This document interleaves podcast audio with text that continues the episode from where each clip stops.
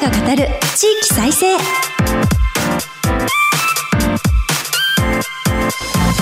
日本経済新聞の支局記者が語る地域再生。番組進行を務めます。古き良き時代から来ました。真面目なアイドル。真面目にアイドル。ユーフィーこと寺島由布です。私寺島由布は早稲田大学在学中の2013年からソロアイドルとして活動しています。ゆるキャラ好きアイドルとしてゆるキャラグランプリをはじめ各地のキャラクターイベントで MC も担当してきました。どうぞよろしくお願いいたします。今日本経済新聞の電子版では人口減少産業活性化などの課題解決に取り組む地域の姿をデータで読む地域再生という特設サイトを設けて記事を日々発信しています。この番組では日本経済新聞の52支局のネットワークを生かして毎回一つの地域にフォーカス。記者が知る地域の今を伝え地域の魅力も紹介します。日経電子版から地域ニュースもピックアップしてお届けします。さて今日の番組は愛知県に注目します。番組前半は名古屋でスタートアップ育成支援施設続々誕生と題してお話しいただきます。また全国各地の地域ニュースを挟んで後半は愛知から羽ばたく数々のスタートアップについてお届けします。最後には名古屋のおすすめグルメ情報もありますよ。この番組のご感想は「ハッシュタグ地域再生ラジオ」でぜひツイートして盛り上げてください。この後日経の名古屋支社とつないでお送りします。どうぞお楽しみに。支局記者が語る地域再生。この番組は日本経済新聞社の提供でお送りします。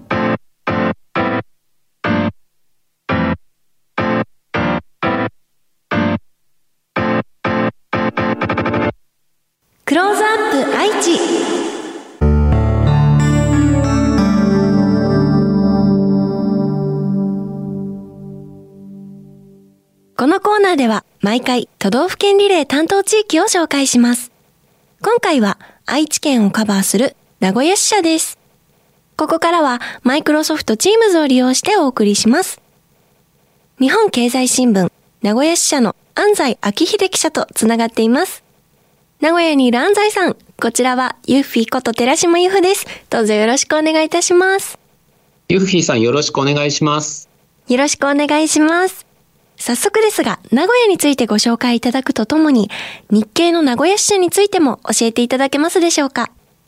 はい。日本経済新聞の名古屋支社は、名古屋の繁華街栄にあります。松坂屋や三越など百貨店や飲食店、オフィスも多いエリアです。名古屋支社は企業のほか愛知県庁や名古屋市役所などの行政も担当しています。企業取材では名古屋市のほかトヨタ自動車の本社がある豊田市や岡崎市、豊橋市など愛知県を広くカバーするほか岐阜県や三重県に足を伸ばすこともあります。製造業から消費関連、金融機関まで取材をしていて大学の取材も支社の担当です。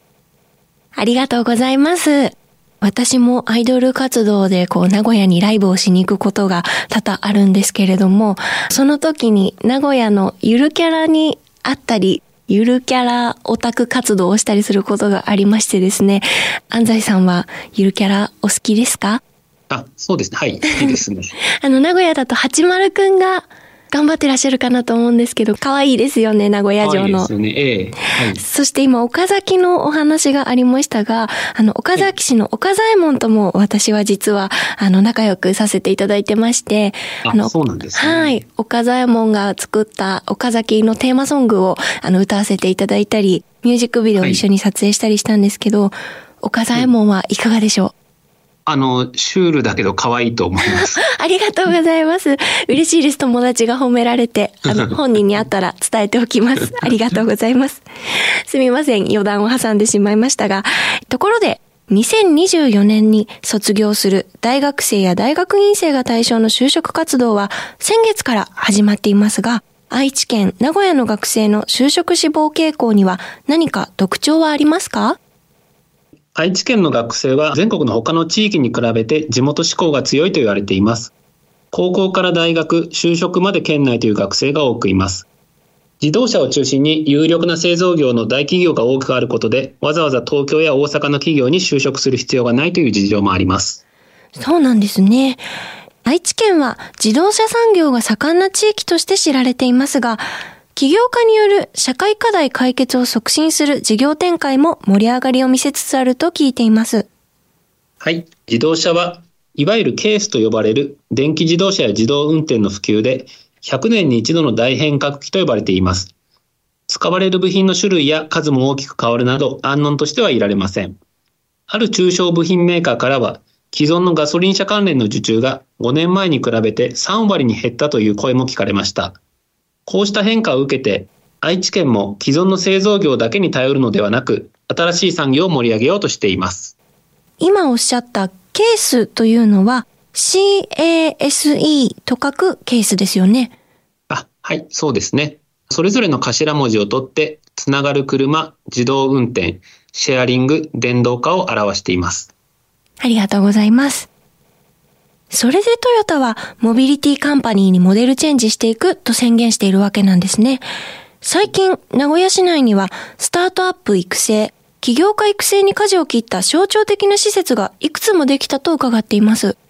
はい、えー、そうですね。2020年前後に名古屋市内に多くの施設が誕生しました。自治体や企業、大学などが運営主体となって、スタートアップの誘致や施設機能の充実に動いています。スタートアップ企業の育成などを目的とした拠点、ステーション AI について教えてください。はい。愛知県が2024年秋の開業を目指して名古屋市内に建設している地上7階建ての日本最大級のスタートアップ育成施設です。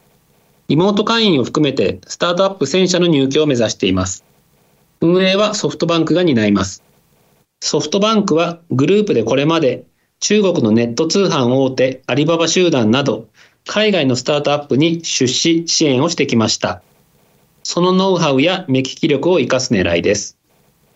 施設にはオフィスやコワーキングスペースのほか、試作品を作れるラボや地域住民が利用できる飲食スペースも設ける方針です。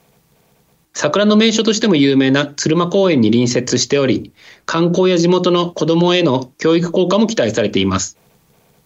ステーション AI の母体ともいえるプレステーション AI は、すでに名古屋駅近くのシェアオフィス内で稼働しており、約170社が入っています。ソフトバンク出身のメンターと呼ばれる指南役が伴走してスタートアップの経営を支援しています。事業計画の相談に乗るほか、資金調達のために金融機関を紹介したり、研究開発のために大学を紹介したりしています。かなり大規模なプロジェクトなんだなということが分かりました。スタートアップ1000社の入居を目指すってすごい企画ですよね。続きまして、トヨタ不動産や名古屋商工会議所が運営する創業を支援する施設、なごのキャンパスについてはいかがでしょうか？はい。なごのキャンパスは名古屋駅の近くの廃校になった小学校をそのままオフィスとして活用しています。私も頻繁に足を運んでいるのですが、教室が個別企業のオフィスとして使われ、懐かしい雰囲気があります。体育館ではスタートアップに関連した講演会やイベントも開かれています。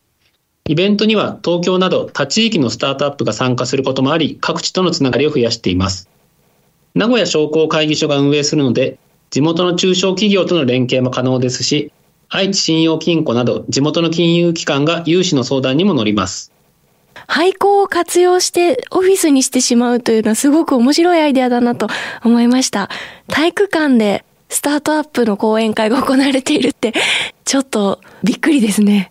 そうですね。もう小学生に戻ったような気分になれるので、あの、懐かしい雰囲気になりますね。楽しそうな職場だなと思ってしまいますが、えー、続きまして、名古屋市中区の名古屋イノベーターズガレージはどのような役割を果たしているのでしょうか？はい、えー、そうですね。名古屋イノベーターズガレージは名古屋市と大企業を中心とした経済団体の中部経済連合会が繁華街の境の複合施設で運営しています。2022年夏には面積を6割広げました。起業家や起業を目指す学生、大企業の担当者などが交流できるスペースを設けています。中部経済連合会の水野明久会長も大企業とスタートアップの連携を強化したい意向を示しています。3月には国内の起業家を集めたピッチイベントや講演会が開かれるなど重要な拠点になっています。ありがとうございます。そして大学も起業家育成を重視しているそうですね。はい。東海地域では、とんがりと呼ばれる20以上の大学が連携するプロジェクトが始まっており、起業家教育などを共同で実施しています。ノーベル賞受賞者を多く輩出している名古屋大学を中心に、東海には優秀な大学が多くあります。学生に起業家教育をするだけでなく、教授の研究テーマなど、起業の種のリスト化も進めています。こうした資産を起業のノウハウを持つ関係者がいかに支援していくかが地域の課題だとも言えそうです。ありがとうございます。よくわかりました。ここまで、名古屋でスタートアップ育成支援施設続々誕生と題して伺いました。お話は、日本経済新聞名古屋支社安西昭秀記者でした。ありがとうございます。ありがとうございました。安西さんには後ほど再びご登場いただきます。日本経済新聞の支局記者が語る地域再生日経電子版地域ニュースヘッドラインこのコーナーでは日経電子版と紙面の地域欄に最近掲載された記事から番組が注目した日本列島各地の話題をピックアップして AI アナウンサーが紹介します最初のニュースです。維新関西で勢力伸ばす大阪ダブル選奈良知事選制す。第20回統一地方選は9日9道府県知事選や6政令市長選など前半戦が投開票されました。地域政党の大阪維新の会は大阪府知事選と大阪市長選を制したほか奈良県知事選も日本維新の会公認候補が当選。大阪以外で初めて維新公認知事が誕生します。保守勢力が分裂した徳島県知事選は、後藤田正純氏が現職らを破り、初当選を決めました。大阪府知事選は、大阪維新代表で、現職の吉村博文氏が、非新勢力が推す新人の谷口真由美氏らを下し、再選しました。大阪市長選も大阪維新が擁立した新人で元府議の横山秀幸氏が初当選。前回に続いて維新がダブル選に勝利しました。奈良県知事選でも維新公認の新人で元奈良県生駒市長の山下誠氏が自民党系勢力が支援した2候補を破りました。次のニュースです。アフターコロナの観光推進中部3県名古屋市組織改正。愛知県は1日付で経済産業局に海外連携推進課を設けました。フランスなど海外のスタートアップ支援機関と進めてきた連携を広げます。2024年に開業する県の新興企業育成施設ステーション AI の海外発信を強化する狙いもあります。最後のニュースです。小池都知事、スタートアップ支援、より大規模に。東京都の小池百合子知事は、6日、IIF、国際金融協会のイベントに参加し、都として、スタートアップ企業への支援を、より大規模に実施すると述べました。日本では、女性の力がうまく活用されていないと強調し、知恵やアイデアを持つ女性起業家を支援したいと訴えました。ここまで AI アナウンサーがお伝えしました。ご紹介した記事の全文は、日本経済新聞の電子版で、ぜひチェックしてみてください。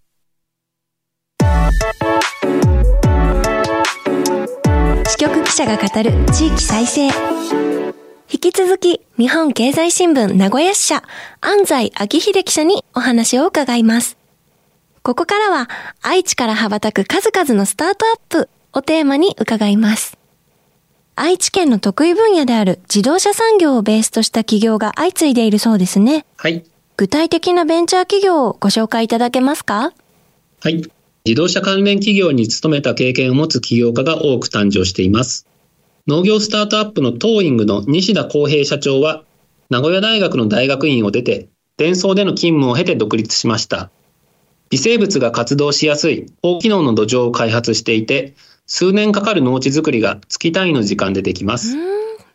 将来はですね、月などに人間が暮らす未来を見据えて、宇宙での農業を目指すなど壮大な計画を持っています。それから、防災をテーマにするレインテックの藤井聡社長は、電装に勤めながら副業で起業しています。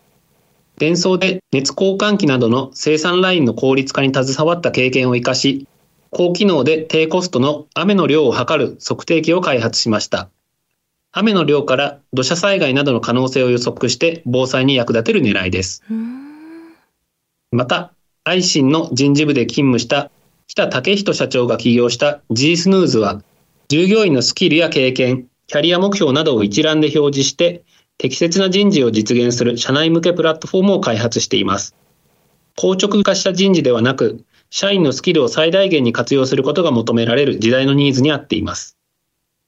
また、名古屋大学の博士課程で自動運転技術を研究していた法社長が起業したアクアエイジは、畑の違う化粧品分野の事業を手掛けます。自動運転では周囲の車や人の動きを画像解析技術で認識しますが、その技術を応用して人の肌の状態を画像で解析します。シミやシワの程度を数値化するほか、光の反射率から肌の水分量も測定できます。スキンケア化粧品の使用前後の状態を数値化して効果を示す狙いです。前半のお話は、あ、なるほど、この企業の経験がここに行けるんだなっていう、なんとなくこう、つながりが伺いながらも、なるほどって思いながら聞いていたんですけど、すごいですね。え自動運転技術が化粧品に応用されてしまう。すごい。ね、これは気になります。水分量とかが私も気になるので、どんな技術でそれがわかるのかなとか詳しく知りたいなと思ってしまいました。化粧品は好みとか感覚で使用する人も多いかと思うんですけれども、はい、そういうのをこうできるだけまあ科学的な根拠を持って証明しようというのが事業の狙いのようです。いやすごいです。様々な取り組みがあるんだなと分かりましたが、えー、他にも安西さんが最近取材されたスタートアップ企業のご紹介と、それぞれの企業の特徴、強み、課題など教えていただけますか？はい。今注目されているのが、空飛ぶ車を開発するスカイドライブです。空飛ぶ車はプロペラで飛ぶいわば小型のヘリコプターなのですが、2025年の大阪・関西万博で事業化を目指しています。将来は空港から市街地へのタクシー代わりにする利用法などが想定されています。スカイドライブで最高技術責任者を務める岸信夫氏は、三菱重工業の国産ジェット機 MSJ でチーフエンジニアを務めた人物です。MSJ の開発は残念ながら中止されてしまったのですが、中部地方は航空機産業が盛んな土地柄ということもあり、新たな技術革新を生み出すことが期待されています。空飛ぶ車は世界各国で事業化が進められている分野です。国や自治体の規制づくりもこれからの状況ですが、まさにスタートアップの活躍が必要とされています。大阪・関西万博には海外のスタートアップも日本企業と組みながら参入を表明しており、日本初のスタートアップとして差別化と存在感の向上が求められています。自動車に関連した分野では、自動運転のソフトウェアを開発するティア4が日本を代表するスタートアップとして知られています。名古屋大学の研究者でもあった加藤新平社長が創業しました。昨年は損保ホールディングス、ヤマハ発動機、ブリヂストンから資金調達をするなど、外部の大企業からの資金調達や事業提携も相次いでいます。台湾の本海精密工業のプロジェクトにも参加しており、海外からの注目度も高い企業です。自動運転にはアメリカの GAFA のような多くの資金や開発人員を持つ IT 大手も参入していますが、ティア4はオープンソースと呼ばれる外部の力を活用することで機能の強化を図っています。名古屋大学発スタートアップのオプティマインドは物流の効率化を目指しています。配送する場所や荷物の量などから最適な配送ルートをシステムが策定してくれます。佐川急便やローソン、敷島製パンなどの大手企業に採用されるなど実績も豊富です。物流業界では2024年問題と呼ばれるのですが、トラック運転手の働き方改革のため残業規制が強化される見込みです。ドライバーの人手不足による物流への影響が懸念されています。日本経済を持続させる意味でも物流の効率化が求められています。顧客な急な呼び出しで配送順序が並行された後のルートの再計算など、機能強化も進めています。名古屋を代表するスタートアップになるにはこれからの収益化も期待されます。隠れたグローバル企業が3月に東証グロース市場に上場したソフト開発のアイビスです。アイビスペイントというスマートフォンを使って指一本で繊細な絵が描けるアプリを開発しています。英語や中国語など19の言語に対応しており、世界で3億回ダウンロードされました。2021年には日本初のアプリのダウンロード数として1位になっています。SNS としての機能を持っており、自分が描いた絵を投稿すれば、海外のユーザーから例えばドイツ語で感想が書き込まれることもあり、自分の絵を世界の人に見てもらう楽しさが味わえます。米国やオーストラリア、シンガポールなど海外に競合がいて、神谷英二社長はいかにユーザーが求める機能を追加していくかが競争を勝ち抜く鍵と話しており、絵の素材などを追加していく方針です。このほか、会計ソフトのマネーフォワードが人材獲得のための拠点を名古屋に開設するなど、東京の IT 企業からの関心も高まっています。たくさん教えていただいてありがとうございます。様々な分野で名古屋初の企業が活躍しているんだなということが分かりました。アイビスが名古屋の企業だって知らなかったです。あ、そうですはい。アプリは知ってたんですけど。知ってたんですね。はい、あそうですね。もう本当にすごくこう若い方中心に利用されてるアプリなので、はい、こんなグローバルアプリが名古屋にあるというのが実は私も知りませんでした。すごいです。あれもこれも名古屋だったのかという気持ちでびっくりしておりますが、これからもぜひ期待して注目させていただきたいと思います。番組後半は愛知から羽ばたく数々のスタートアップについてお話しいただきました。最後に、名古屋はビジネスパーソンにとって出張で訪れることも多い都市だと思います。名古屋土産でおすすめがありましたら、安西さんからご紹介いただけますか？はい。名古屋では伝統的なウイロが有名かと思いますが、オースウイロのウイロバーが人気です。小さくてカラフルなアイスキャンディーのようなデザインで、SNS でも写真が映えると評判です。既存の高齢者層だけでなく、若い世代にも訴求したいという狙いで商品化されました。また、後輩記者のおすすめはシャチモナカです。その名の通り、名古屋城の金のシャチホコの形をしたモナカなのですが、デザインの可愛さに加えて、モナカのサクサクした香ばしさとあんこの甘さが人気を集めています。ウイローバーは私もあの名古屋駅で見たことがあるんですけど、カラフルで本当にあの飾っておきたいぐらい可愛らしいお菓子だなと思って見てました。そして金のシャチモナカ。こちらもすごく縁起が良さそうなので、次に名古屋に行ったらぜひチェックしてみたいと思います。え、ぜひチェックしてみてください。ありがとうございます。ちなみに私が名古屋で気になっているスイーツはピオリンなんですけど、ご存知ですか？え、人気ですね。もともとあの、はい、名古屋でも人気だったんですけれども、はい、以前ですね、あの、将棋の藤井聡太さんが、対局の時にですね、あの、ピオリンアイスというのを食べていたことがありまして、それであの、人気が出ていますね。ピオリンはいろいろコラボ商品とかこう季節によっていろんな味のピオリンが登場しているのでそういうところも楽しめると思います。ありがとうございます。本当に季節によって変わりますし、関連グッズも今たくさん出ていて、もうゆるキャラとしてピオリンのことを推したい気持ちが今すごくありまして、日々チェックしているので、こちらもまた名古屋に伺う際は、ピオリンにも会いに行きたいなと思っております。そして、いわゆる名古屋飯。私も好きで名古屋に行くたびあれこれ食べているんですけど、きしめん、ひつまぶし、あと味噌カツとかもですかね。美味しいものたくさんあると思うんですけれど、それだけではないんですよね。そうですね。あの、名古屋にはあんかけスパゲッティというのがあるんですけれども、ユッフィーさん食べたことはありますか？まさに前回名古屋に伺った時にあんかけスパゲッティを食べました。スパゲッティ、ちょっと麺が太めのパスタの上に、あんかけのソースがかかっていて、野菜がたくさん乗ってたりとか、でもメニューによっては魚介が乗ってたりとか、いろいろ種類があるんだなと思いまして、あの、ちょっと胡椒も効いた感じですごく美味しかったです。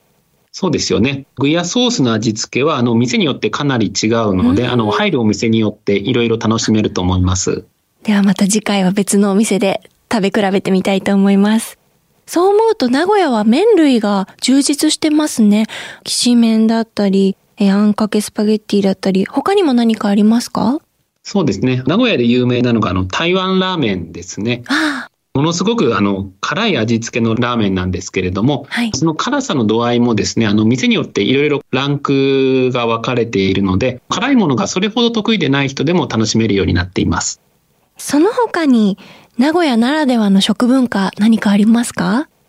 そうですね。これは全国的に有名だと思うんですけど、名古屋にはあの、やっぱりモーニング文化が盛んなので、大体ですね、コーヒーとか飲み物の値段でトーストや卵がついてくるというものなので、400円ぐらいで朝食が楽しめたりするので、私も名古屋に来てから朝食をしっかり食べるようになりました。朝の時間が充実しそうな素敵なお話でした。たくさんお話聞かせていただいてありがとうございました。ここまで日本経済新聞名古屋支社安西明秀さんにお話を伺いました。ありがとうございました。ありがとうございました。ここまでマイクロソフトチームズを利用してお送りしました。